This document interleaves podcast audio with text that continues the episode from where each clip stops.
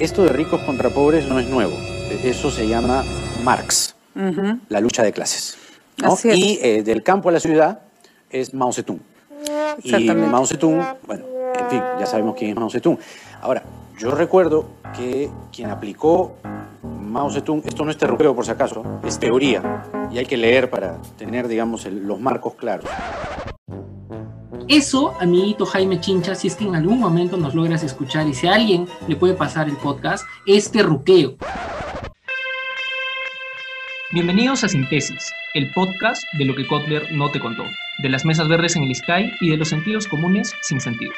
Somos cuatro egresados de la Facultad de Ciencias Sociales de la Universidad de San Marcos y en este podcast vamos a abordar temas de coyuntura, así como también los temas que nuestros profesores no nos enseñaron del todo bien. Más que respuestas, queremos dejarles preguntas y por eso ahí vamos. ¿Qué tal amigas, amigos, amigues? ¿Cómo están ustedes? Nosotros estamos muy bien por aquí. Ya estamos en una segunda vuelta electoral y aquí en tu podcast favorito, Síntesis, nos hemos propuesto tocar un tema importante en estas elecciones y a lo largo de los últimos años en el Perú, el terruqueo. Ha salido a flor de piel. Estamos viviendo el terruqueo, estamos escuchando el terruqueo, estamos sintiendo el terruqueo, así que nosotros hemos pensado en este episodio hablar sobre el terruqueo. ¿Qué es el terruqueo? ¿Quiénes terruquean? ¿Por qué se terruquea? ¿Desde cuándo se terruquea? ¿Eres un terruqueador? ¿Eres un terruqueado? Todo esto y mucho más en torno al terruqueo vamos a hablar aquí en tu podcast favorito, Síntesis. Quédate con nosotros. Ya estás ya para dar la hora en Cacola en RPP. Claro, ya estás para Radio Moda, papi. tiembla, tiembla chiqui, tiembla chiqui. con chiqui. Chigi chiqui, ¿no? La hora, la hora de los chiqui. Y para eso estamos, como siempre, junto a José de la Cruz, la cuota reparet de Ayacucho en la Católica. ¿Cómo José? qué bueno, qué bueno que estés bien. El silencio siempre es una buena respuesta. Luis Miguel Purizaga, el sex symbol del IDL, ¿cómo estás? ¿Cómo estás, Chi? ¿Qué tal? Muchas gracias por la invitación. invitado estelar, invitado estelar, Puri. ¿Qué será? primer episodio. y Estefano Corso, como siempre, el místico usqueño, aquí con nosotros también. ¿Cómo estás, Estefano? ¿Cómo estás, compadre? ¿Qué tal? Todo bien, todo bien. Hoy día vamos a terruquear y ser terruqueados, seguramente. Claro, además siempre hay que recordar, Estefano viene de una familia de hacendados en el Cusco, así que no es extraño saber si es que puede estar muy cercano al terruqueo. Y bueno, yo, César Aguilar, doy la bienvenida a todos ustedes aquí a nuestro episodio de hoy sobre el terruqueo.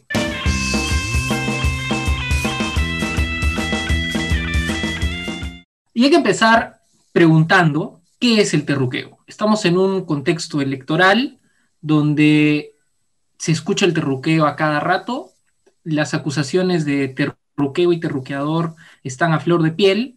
Keiko Fujimori ha salido a decir de que ella no va a terruquear, sino va a hacer un debate de ideas, de propuestas. Los medios de comunicación, los grandes medios de comunicación, ya han sacado su disclaimer diciendo que por si acaso no vamos a terruquear, solo vamos a dar información objetiva. Sin embargo, paran terruqueando. Hay varias cosas. Entonces, la primera pregunta que lanzo al ruedo y a ver el toro que se anima a contestar. ¿Qué es el terruqueo? Ya, a ver, yo voy a soltar una, primera eh, definición que, bueno, es la con la cual yo más o menos me he manejado sobre el tema, ¿no? Yo siento que el terruqueo, en su esencia, es una herramienta de deslegitimación política, ¿no? ¿Y por qué es una herramienta de deslegitimación? Porque lo que hace es esencializa al otro, ¿no? Y le adhiere una categoría que es, digamos, eh, rechazable en todo su sentido, ¿no? Porque no hay pues un terrorista bueno, ¿no? O sea, no hay ejemplos en la historia de buenos terroristas, ¿no? Terrorista de por sí, digamos, como una categoría a priori, si quieres, es, es completamente negativa, ¿no?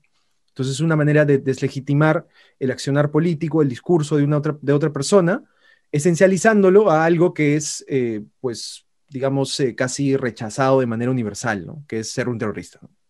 No, sé, si coinciden conmigo o no.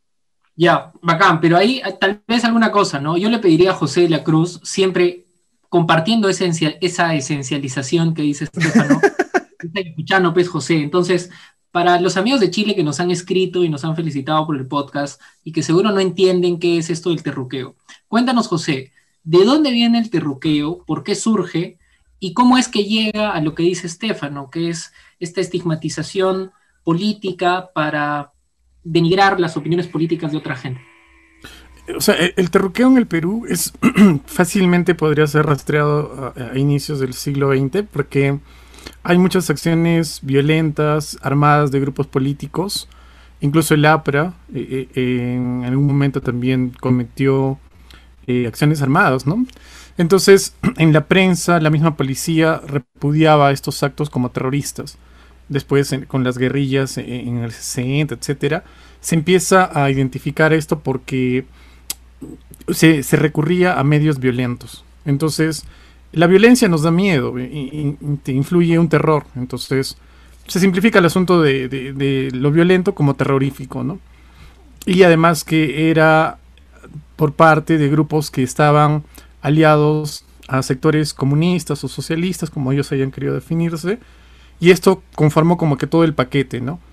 Para una sociedad peruana como la nuestra, que es bastante conservadora a nivel eh, económico y político, el, todo intento de cambio, todo intento, todo intento de progresismo eh, es peligroso, entonces se le asocia a este terror. Y a veces ni siquiera es un terror inminente de violencia, sino cosas como cambiamos la constitución, eh, vamos a reformar los ministerios, vamos a sacar a la gente del BCR.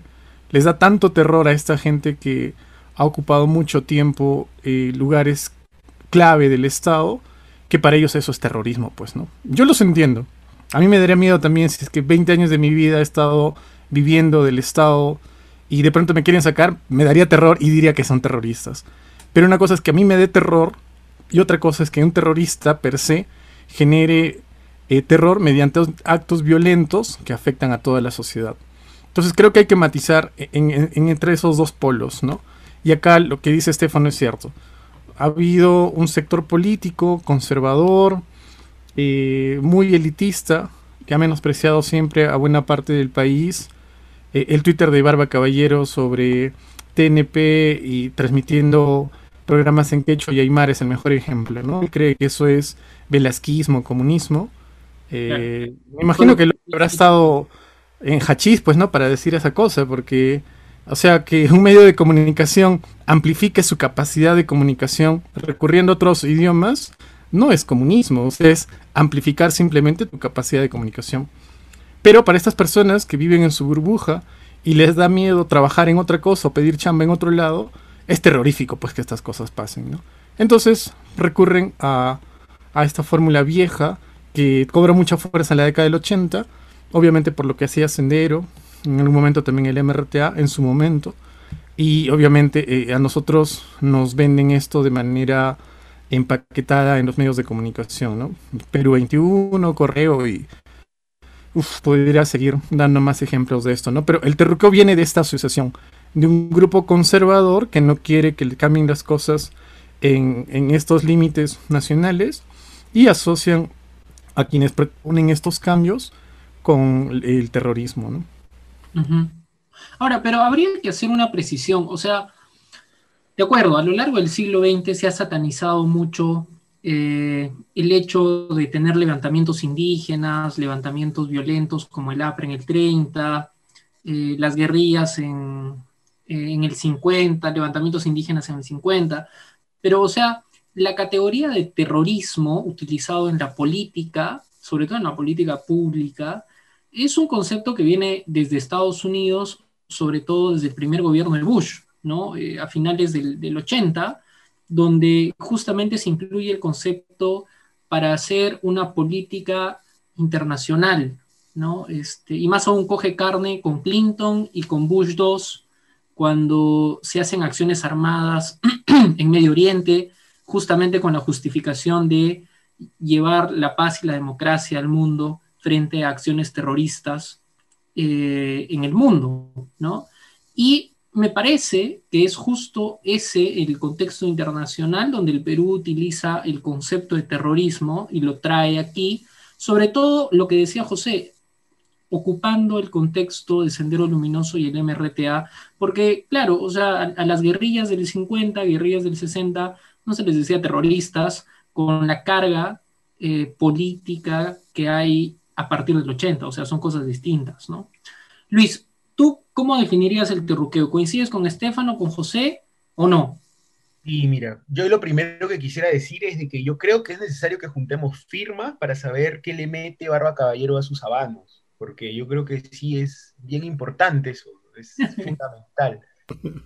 Ya, luego, luego lo otro, lo, que comentaba Estefano y, José, eh, miren, yo, yo, yo, sí, yo sí tendría que definir el terruqueo de una manera, yo creo que es una de las tantas formas de criminalización de la protesta que al menos en nuestro país eh, se viene dando desde hace mucho tiempo. ¿no? Yo, creo que, eh, yo creo que sí estamos, digamos, marcados por la experiencia del terrorismo en los 80, ¿no? La dictadura de los 90, ¿no? con un statu quo en donde, al menos en, el aspecto de la violencia, se logra vencer al terrorismo, ¿no? Caen sus principales cabecillas, en el 92 cae Imael Guzmán, Em, y a partir de ahí yo creo que comenzamos a vivir o, convivir con otro tipo de terrorismo, ¿no? Terrorismo de Estado. Entonces, em, en, su acepción más, más amplia, me parece que el, terrorista es visto como aquel que amenaza el statu quo, ¿no? Entonces, toda aquella persona, todo aquel grupo de personas, o toda aquella, toda aquella persona o organización de, ciudadanos eh, que aspiren a tener, a, que se consiga algún cambio en una realidad determinada, bueno, va a ser terruqueado, ¿no? Ahora, yo, yo en relación a lo que mencionaba José eh, de, de, quiénes terruquean, yo no, yo tengo ahí, yo, yo ampliaría el, el, espectro, ¿no? Yo creo que no son solo los conservadores, porque yo también creo de que hay desde el Estado un interés de algunos sectores del Estado en llevar a cabo este terruqueo, como una forma de deslegitimar una protesta que en, muchos contextos es sumamente válida y es sumamente justa, ¿no? Pero yo creo que eso también se debe a la incapacidad que tiene el Estado para gestionar los conflictos sociales. En el caso, estoy hablando específicamente de Perú, por ejemplo. Creo que es, es, claro de que el Estado, como tal, desde el retorno a la democracia a inicio de los 2000, adolece de esta incapacidad, ¿no? tiene esta incapacidad de no poder gestionar conflictos sociales de forma pacífica que en el fondo es uno de los grandes objetivos de un régimen democrático, ¿no? Ese es un, objetivo principal de un régimen democrático. Entonces, como fracasa en este intento, que ya pueden ser por otros factores que luego veremos, eh, utiliza, digamos, como que el mecanismo más sencillo y más simple, ¿no? Para callar protesta, para callar manifestación, para callar rendición de cuentas, que es caer en criminalización y en nuestro contexto principalmente peruano, el terruqueo es el mecanismo más efectivo de criminalizar protestas, ¿no? Porque por toda esta historia de los 80 y 90 que tenemos, ¿no? Entonces yo, yo, pero, ahí, antes de entrar a ver quiénes terruquean, que me parece clave, ah, esa discusión la vamos a tener después, tal vez habría que ver a quiénes se terruquea, porque una forma de entender qué es el terruqueo es entender a quiénes se les, a quiénes se les estigmatiza, ¿no? Porque como ustedes decían, Estefano decía, por ejemplo, ahora en esta primera vuelta nunca se terruqueó Hernando de Soto, pese a tener gente muy cercana al Movadef, muy cercana a, estos grupos que pueden estar ligados a, lo que ahora es Sendero Luminoso, por ejemplo, ¿no? Pero sin embargo sí se terruqueaba a otra gente. Entonces, ¿a quiénes se terruquea? Porque hay que entender, pues, ¿qué es el terruqueo? ¿A quiénes se terruquea? Hay una cuestión ahí ¿no les parece que hay, yo me adelanto un poco, ¿no les parece que hay una cuestión, el terruqueo me parece que es un axioma más del racismo en el Perú, ¿no? Solo que es un axioma político. O sea, si es que entendemos al racismo como una expresión eh, de las élites, del miedo a la equidad, a la igualdad, yo creo que el terruqueo es una expresión similar, pero en términos políticos. Entonces, por eso no me parece gratuito que se terruquee no, al blanquito, no al patita de Asia, sino se terruquea, como dice Luis Miguel, siempre al que hace protesta, eh, a los agricultores, eh, a los transportistas, en fin, a los chivolos que salen en noviembre, o sea, ¿a quiénes terruqueamos? Pueblos indígenas también. Claro. Claro. Pero, pero allí, ¿sabes cuál es el tema? O sea que yo, por ejemplo, quiero expandir un poco la definición que di al inicio, ¿ya? Porque si bien el terruqueo es casi una herramienta, yo diría que es más bien un sistema de dominación política y de deslegitimación política, ¿no? Eh, y digamos, si bien se pueden establecer paralelos con el racismo, ¿por qué es tan efectivo el terruqueo en comparación al racismo, digamos, que también ha sido un sistema y es un sistema de dominación política, etcétera? Porque dentro de lo que, digamos, puede ser, digamos, los estándares un poco de, la corrección política, además, pues que el racismo ya es, eh, o sea, es un tema mal visto casi en general, ¿no? O sea, el Estado nunca va a, nunca va a admitir una, actitud racista hacia una determinada población, ¿no? Pero en cambio, claro, no hay esa connotación, digamos, negativa en cuanto al, al, terruqueo, al sujeto al que se terruquea, por, eh, bueno, todo lo, todo lo ocurrido en la década de los 80s y 90s en el Perú, ¿no? Donde básicamente se ha establecido un discurso único de que los terroristas eran los malos y las fuerzas del orden eran los buenos, y por lo tanto, eh, adherirle esa categoría de terrorista a alguien, digamos, lo convierte en un sujeto, digamos, eh, que no tiene ningún tipo de, que, no está que no es sujeto a derechos, ¿no? En cambio, claro, el, racismo, eh, ahora, evidentemente se terroquea sobre todo a sujetos racializados. Eso sí es clave, ¿no? y se terruquea sobre todo a sujetos subalternos, ¿no? Como pueden ser alumnos que protestan, como pueden ser, no sé, pues las seños de, limpieza de la Municipalidad de Lima, que están ahí pues siendo, eh, le, meten el rochabús, ¿no?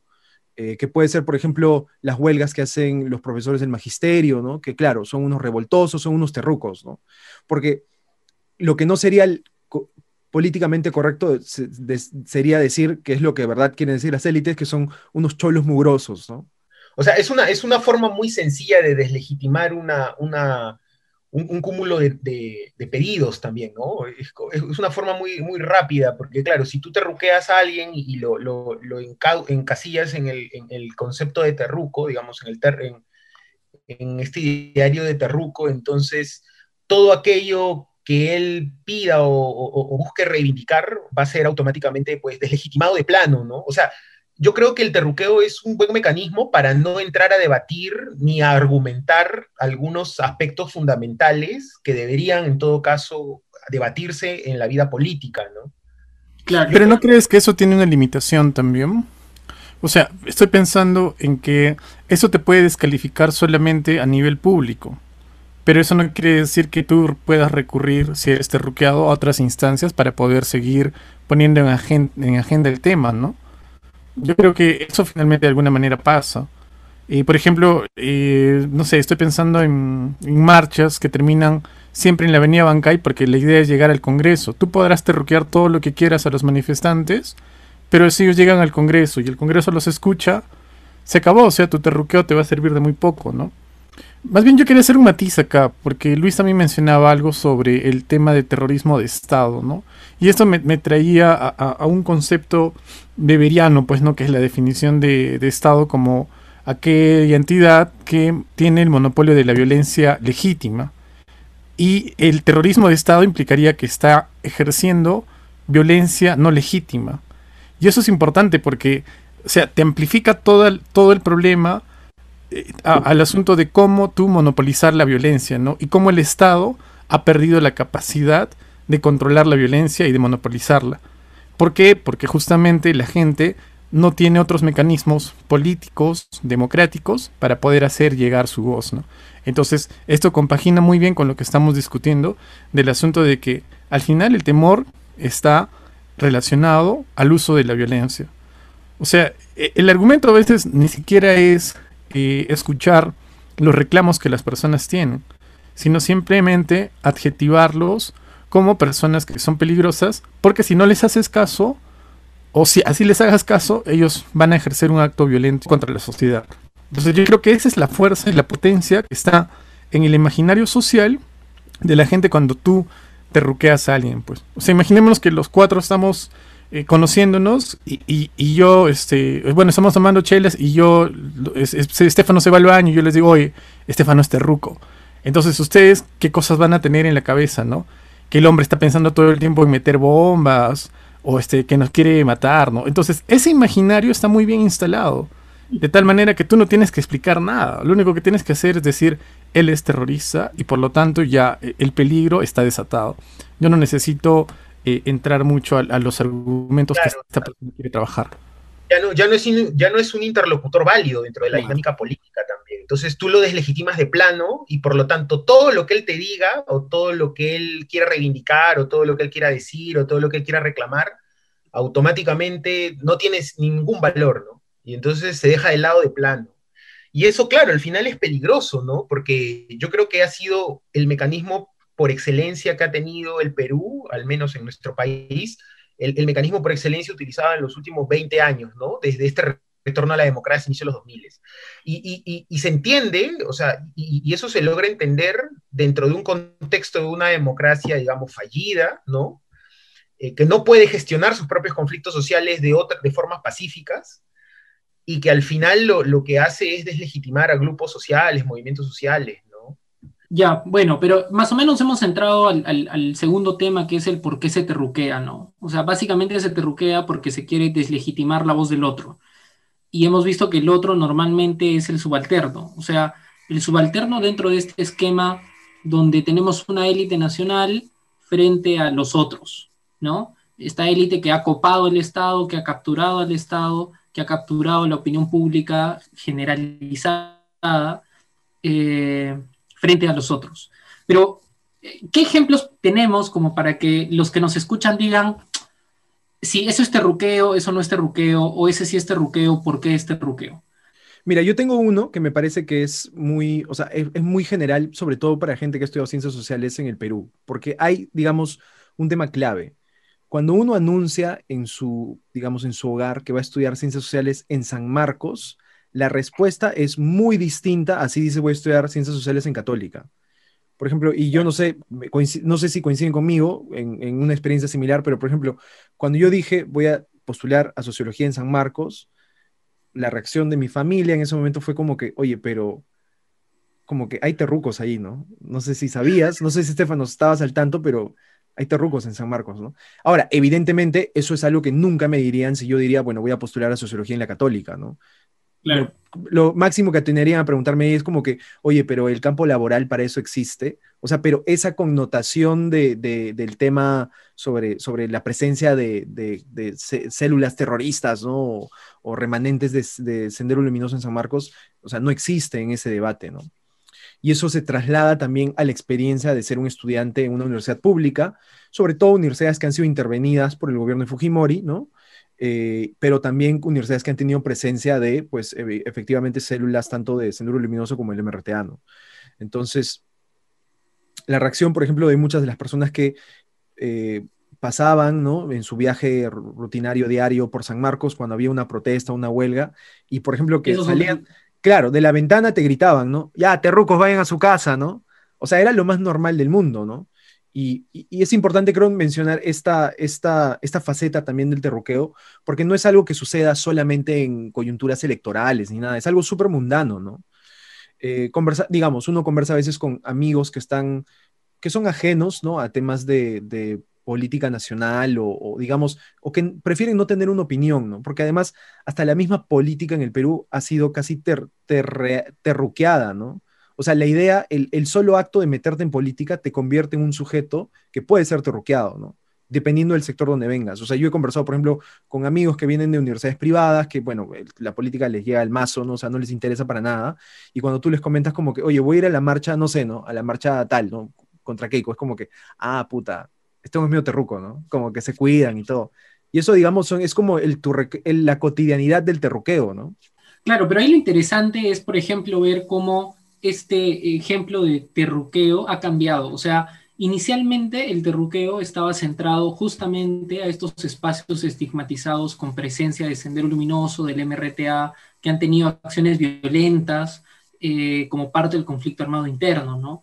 Pero es interesante ver cómo con los años ya no solo se ha estigmatizado estos espacios y a estas personas, sino se ha utilizado el concepto para estigmatizar a otros sectores. O sea, claro, cuando ya vas a, una marcha, como decía Estefano, este, por más de que ya no, ya no vengas de una universidad pública, por más de que ya no seas de ciencias sociales, por más de que ya no vivas eh, ya no comas en el comedor de San Marcos, en fin, este, ya eres terruqueable, ¿no? O sea, ese, ese salto de estigmatizar un, un espacio muy limitado con acciones que históricamente han estado ligadas tal vez al proceso y dar la vuelta a procesos de respuesta de sociedad civil para estigmatizarlas, ese proceso es interesante, ¿no? Y ha ocurrido en los últimos 20 años, pero como que se ha ido gastando. O sea, hace 10 años nadie iba a decir, bueno, muy pocas veces en, en la opinión pública se cuestionaba el terruqueo. Era tomado como de lo más normal.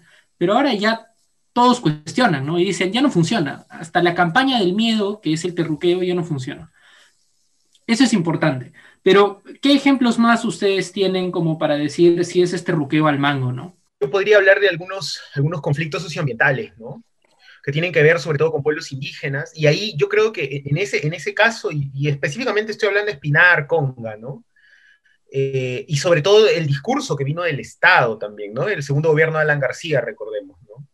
Ahí yo creo que se mezcla muy bien este, esta, esta lógica del terruqueo con esta cuestión clasista, racista, ¿no? O sea, eh, yo creo que es muy impactante cuando desde el mismo gobierno, encarnado en el presidente, ¿no? Que era el señor Alan García en ese entonces, este, esto de, de los ciudadanos de segunda categoría, ¿no? Esta lógica del perro del hortelano. Entonces hay, hay, todo un discurso cargado primero de racismo, clasismo, ¿no?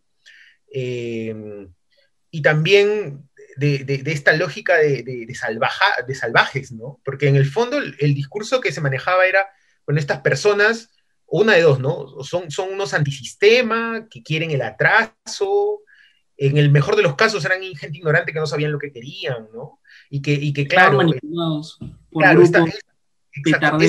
para mí lo que sí me hace mucho ruido es de que no venga desde un sector conservador, perdón, un sector conservador de la sociedad, ¿no?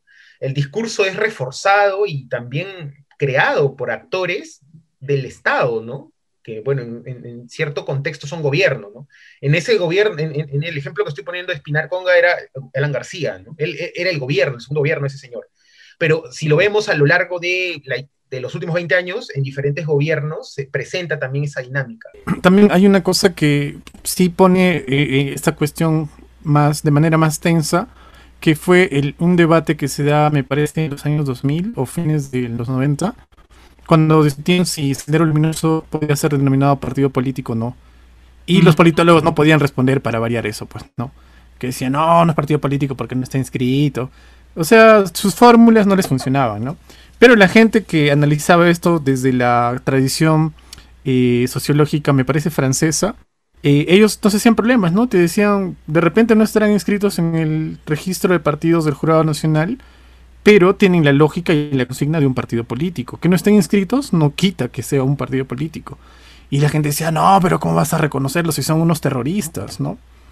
Entonces, esto generó un problema tremendo porque no querías que sea un partido político, no queríamos que sean un partido político, pero los queríamos mantener como terroristas. Y esto es peligroso, pues, porque él lo que decía en un episodio anterior, ¿no? ¿Dónde quieres a la gente de, Sendero? ¿La quieres intentando apostar por el juego democrático? Que propongan lo que quieran proponer dentro de su plan de gobierno será debatible.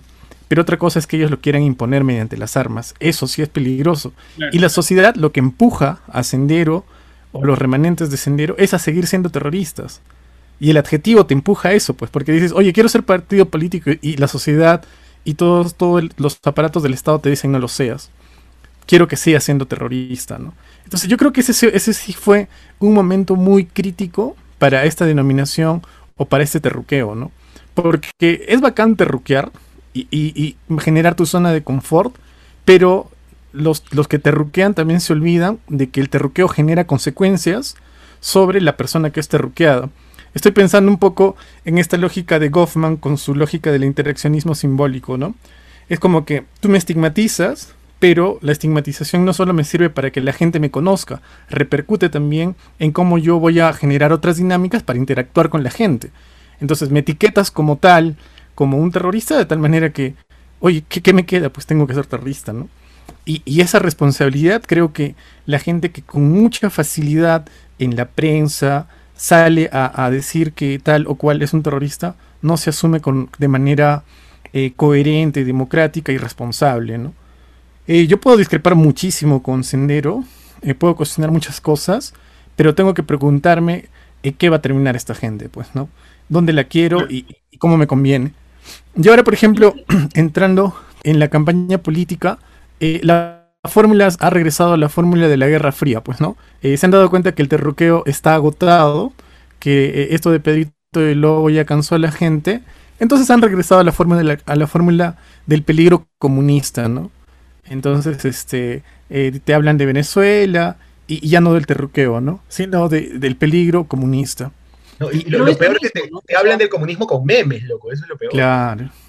No, pero es lo mismo, ¿no? O sea, ahora hablar del, miedo comunista es, igual, terruquear. O sea, es, el proceso que justo, no, sé si comparten, pero es el proceso que yo creo que ha ocurrido de, en principio, estigmatizar al otro violento que era Sendero y el MRTA, construir un alter ego al sistema democrático, que no solo era un sistema democrático, sino además era un modelo neoliberal que se estaba construyendo en el Perú y que necesitabas construir un fantasma o, por lo menos mantenerlo vivo para seguir viviendo, ¿no? Y echarle la culpa de todos los males del país.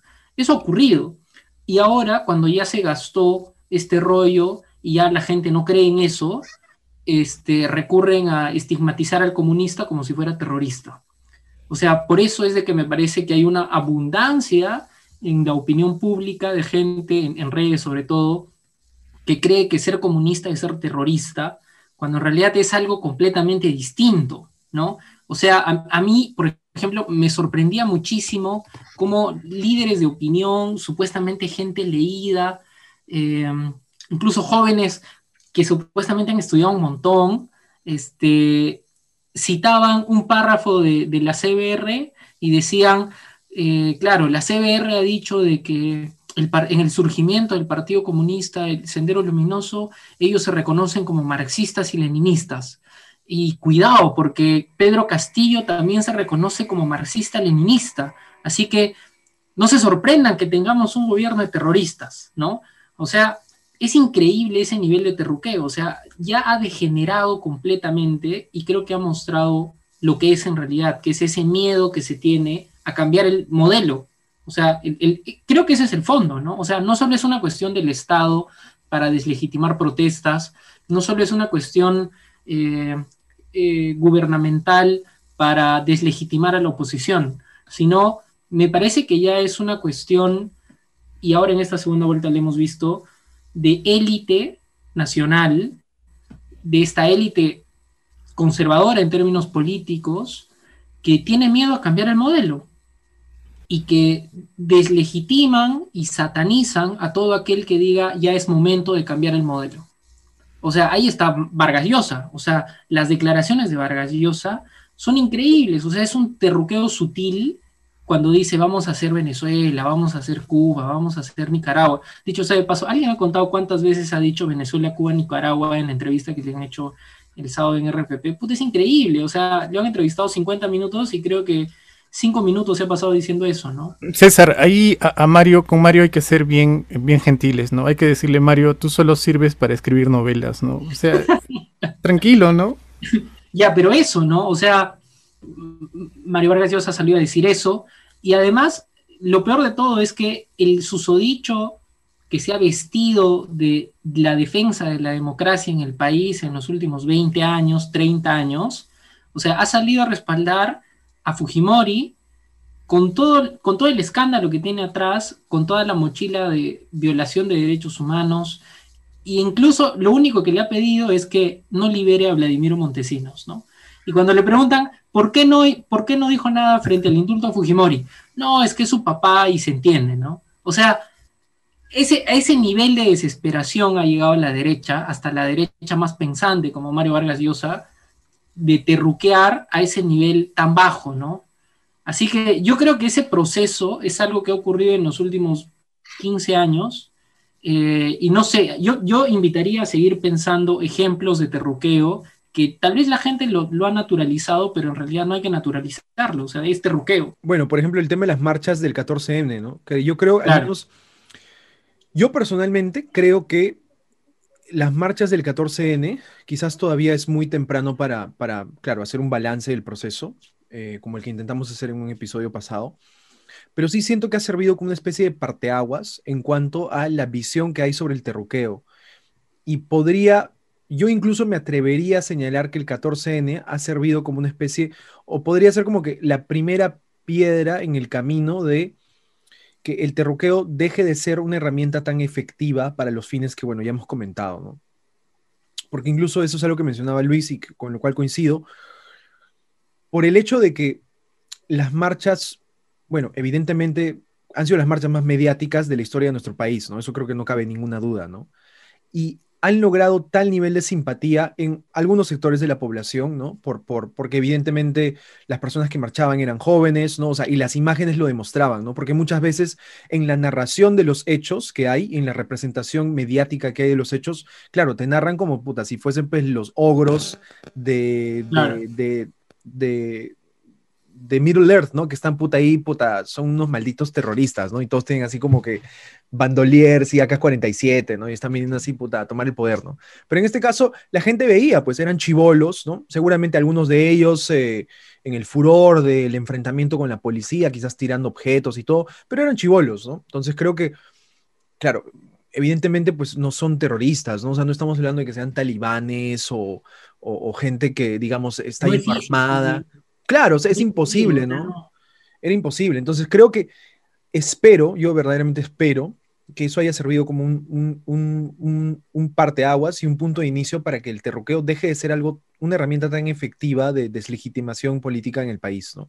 Claro. Me parece, por ejemplo, que hasta cierto punto eso es cierto por el hecho de que la campaña de terruqueo que ha habido, sobre todo en torno a la figura de Castillo, no está siendo tan efectiva, ¿no? Y por eso es que han recurrido a esta idea más de no es que, no es que Castillo va a entrar y, va a instalar como que una, un gobierno de sendero luminoso, ¿no? Sino más bien es el terror al cambio del modelo económico, sobre todo, ¿no? Y ahí se ha hecho esta pugna entre comunistas y no comunistas, si quieres, ¿no?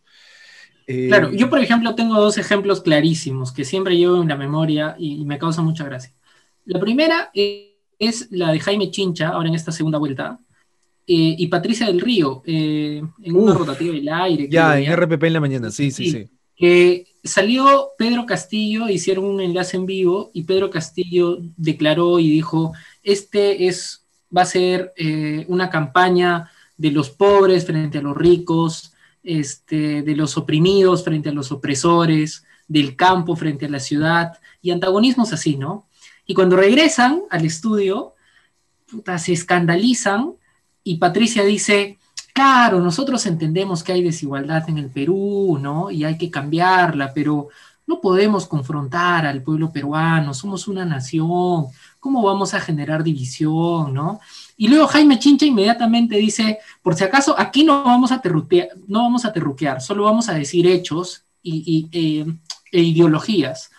Y empezó a citar y dijo, por ejemplo, Mao proponía esta revolución del campo a la ciudad, que es lo mismo que proponía Sendero Luminoso. ¿Cómo el señor Castillo va a decir que esta va a ser una campaña del campo a la ciudad? Es lo mismo. ¿Cómo va, cómo, cómo va a ser esta propuesta? Está loco, ¿no? Eso, amiguito Jaime Chincha, si es que en algún momento nos logras escuchar y si a alguien le puede pasar el podcast, es terruqueo. Porque ni siquiera sabes bien qué es maoísmo, ni siquiera sabes bien a qué va la propuesta del maoísmo, y solo porque Sendero Luminoso utilizó una estrategia militar del campo a la ciudad y porque Pedro Castillo dijo, cogió la estrategia de campaña de decir que esta es una lucha de los pobres frente a los ricos y del campo frente a la ciudad, porque hace una alusión de campaña política, no significa que sea lo mismo, pues ese es un ejemplo. Y el segundo ejemplo es uno más chistoso, más puntual. Pero, por ejemplo, el alfil de la prisma en el Cusco, ya lo voy a hacer famoso. Este, este patita se llama Darwin Urquizo, es una prista cusqueño chivolo, este, que ha sido candidato a regidor, ha sido candidato al Congreso, no ha cogido nada, ¿ya? Pero, en fin, es un alfil de la prisma en el Cusco. Y él, por ejemplo, hizo un post muy chistoso y dijo, en el tomo 2 del informe de la CBR, capítulo 1, todavía a ese nivel ya, habla sobre los orígenes del Partido Comunista Peruano Sendero Luminoso. Ahí señala la CBR y explica los orígenes ideológicos de este grupo terrorista. Y cita, la definición misma de esta organización como marxista, leninista, maoísta, y después pasa a explicar a uno de sus influencias ideológicas. Entonces termina la cita, cierra todo y termina diciendo, vuelvo a decir, Sendero Luminoso no solo fue un grupo de sanguinarios antisociales, ese es otro debate, ¿no? Tenía una ideología atrás que fundamentaba su actuación. Y termina diciendo, dense el tiempo de revisarlo. Es importante saber las ideas que están detrás de estas ideas. Y cuela la página de la, la página donde dice esto, la CBR. Y obviamente es en alusión a la campaña de Pedro Castillo, porque se reconocen como este, marxistas, leninistas y mariateístas, ¿no? Entonces, eso, amiguito, si es que en algún momento nos escuchas, por favor, eso es terruqueo. O sea, no puedes pues, decir que porque Castillo se reconoce como marxista, leninista, es terrorista. Eso, eso en la vida, pues, eso en la vida, ¿no? Entonces, me parecen ejemplos, si es que ustedes tienen más a buena hora, pero me parecen ejemplos claros como para decir, hemos llegado a esa degeneración del terruqueo actualmente, que ya no tiene ningún sustento. O sea, ya es simplemente cuidar el statu quo y que nadie más se choque con tus intereses. Ahí, ahí estaba pensando un poco en lo que mencionó José hace un rato, ¿no? O sea, ¿dónde los queremos nosotros, ¿no? Este, entonces, en este discurso, parte también de la idea de que, es, un, terrorista, ¿no? O sea, estamos llegando ya al nivel que, que toda aquel persona que lea Marx o que lea Lenin o que incluso lo cite en algún debate, en una conversación, automáticamente ya va a ser visto como terrorista, ¿no? Y eso es una locura, pues, porque claro, si vamos a llegar por esa información nada más a hacer un, un símil, entonces ahí sí, bajo esa lógica así recontra perversa, cualquiera persona que cite a Marx o Lenin puede ser o terrorista o socialista o comunista, y claro, bajo solo ese criterio todos son lo mismo, ¿no?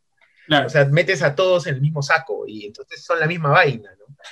Sí, mira, yo, yo ahí creo de que, de, que, de que es peligroso también, porque mira, no es poca cosa de que ya el terruqueo se haya venido utilizando para deslegitimar protestas sociales, ¿no?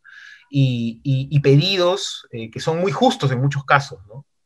Pero ya cuando esta dinámica ya comienza a entrar dentro de la lógica de las elecciones, ¿no? Para traerse abajo candidatos, que en verdad tampoco es nuevo, ¿no? Me parece que con Ollanta ya se había intentado hacer, eh, cada cierto tiempo también creo que, se intenta hacer con algún otro actor político que sin, eh, sin, necesidad de estar postulando elecciones tiene alguna, alguna, algún tipo de protesta social ¿no? que amenace este, este Claro, recordemos al mismo Castillo en la marcha eh, magisterial, ¿no?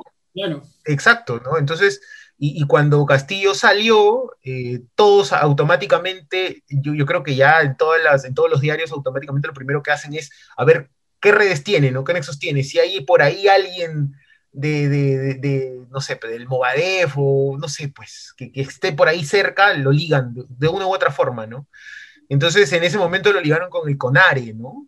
Que es este, este sector del magisterio que, o sea, tampoco con esto nos vamos a, intentar tapar el sol con un dedo, ¿no? O sea, sí, el Movadef existe, ¿no? Está en algunas instituciones, pero no quiere decir de que en todas las instituciones en donde haya uno o dos miembros del Movadef o de lo que sea, automáticamente toda esa institución ya se deslegitima o toda esa institución está manejada o estructurada o, es, un, es un mecanismo del terrorismo, o sea, tampoco es así, ¿no? O sea, yo creo yo creo que eso es importante también darnos cuenta, ¿no? Hay que conocer en todo caso los, procesos individuales que, por ejemplo, están ocurriendo en el magisterio, que, por ejemplo, están ocurriendo en algunas universidades públicas, que, por ejemplo, se están dando en diferentes espacios para saber la real magnitud de eso. O sea, también parte de un desconocimiento brutal, ¿no?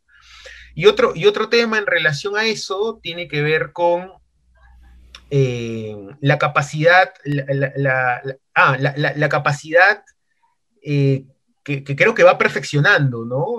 Cierta prensa, esto que mencionabas de, Patricia del Río y, de Jaime Chincha, para, para decir, ¿no? Es, bien interesante, ¿no? Dicen, por si acaso que no vamos a terruquear, pero lo terminan haciendo. Entonces, a, mí a veces me entra la duda, ¿sabes? O sea, yo digo, ¿esta gente en realidad son torpes y no se están dando cuenta que en el fondo están terruqueando? ¿O, o en verdad son tan cara de palo que, después de decir que no lo van a hacer, lo hacen con conciencia, ¿no? Porque creen, que, la gente se da cuenta. Creo que es ambas bien grosero, ¿no? Bien grosero y bien torpe. Entonces, miren, yo, yo igual sigo creyendo de que, de que este es un, mecanismo, eh, es un mecanismo muy efectivo para en, una sociedad como la nuestra, ¿no? que, todavía tiene estos estragos del terrorismo, se puedan perpetuar opciones políticas como el Fujimorismo. Porque claro, el Fujimorismo existe y se ve reforzado y, crea un discurso político en función a que siga subsistiendo esta idea del terrorismo como un peligro latente, ¿no? Entonces, eh, obviamente, bajo esa lógica, pues conviene eh, eh, reavivar al monstruo cada cierto tiempo y decir, por si acaso, todavía están, ¿ah? Por si acaso están infiltrados, por si acaso están, activan por aquí, están en la universidad pública, están en el magisterio, están, por si acaso todavía están, ¿ah? Entonces es una manera de, seguir perpetuando esto.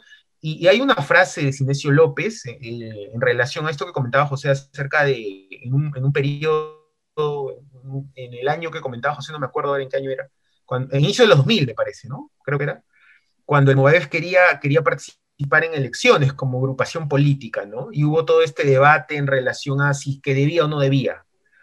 Y yo me acuerdo mucho la posición de Sinesio López era, miren, si el terrorismo ya fue vencido, eh, digamos, por las armas en, los 90, ¿no? Porque ya no activan, digamos, eh, poniendo coches bombas, matando gente, y eso está bien, ¿no? Que no lo hagan, ¿no? Porque esa no es la idea, pues, que, lo hagan, ¿no? Esa no es la idea.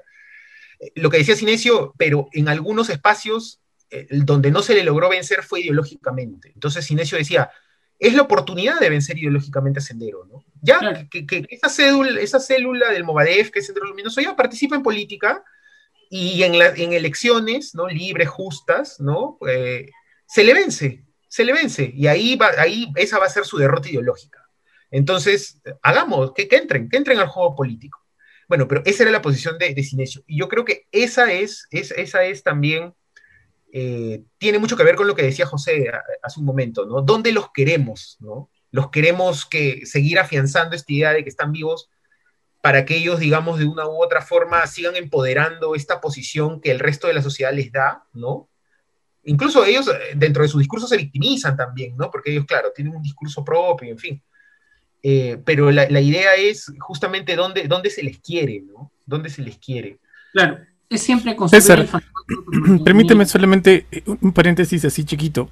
A, esta gente que está recurriendo al informe final de la CBR para tratar de, de manera maniquea decir que el, el marxismo, leninismo es terrorismo, hay que recomendarles que lean las conclusiones en realidad del informe final. Y una de las conclusiones señala de manera muy clara que estas agrupaciones se justifican en la pobreza, el olvido de, regiones del país que están sumidas en el, por, darle una denominación, en el atraso, están olvidadas por, por Lima, y, es, son, estas poblaciones las que de alguna manera eh, generan la aparición de estas agrupaciones. Entonces, lean, lean, las conclusiones. Después vayan a leer la parte de cuál es la tradición de la que ellos heredan, etcétera. Pero lean las conclusiones antes de estar y malinterpretando cosas que, no van al caso, ¿no? Sí, de acuerdo. Creo que hemos llegado al final de este episodio. Ha sido un episodio interesante, sobre todo concluyente. No nos hemos sacado la mierda porque estamos de acuerdo, creo que, en oponernos al, terruqueo, porque es una práctica, como ya hemos dicho, que deslegitima al, al otro, al sujeto político y sobre todo lo invisibiliza, ¿no? y lo hace como un sujeto no apto para opinar, ni mucho menos para actuar en términos políticos, ni mucho menos para cambiar el modelo que tenemos ahora. Pero no importa, aún así ganará Pedro Castillo. Nos vemos el próximo episodio en Síntesis. Chao. Para ellos, si tú no piensas eh, igual eh, que Keiko, que Fuerza Popular, te, te terruquean.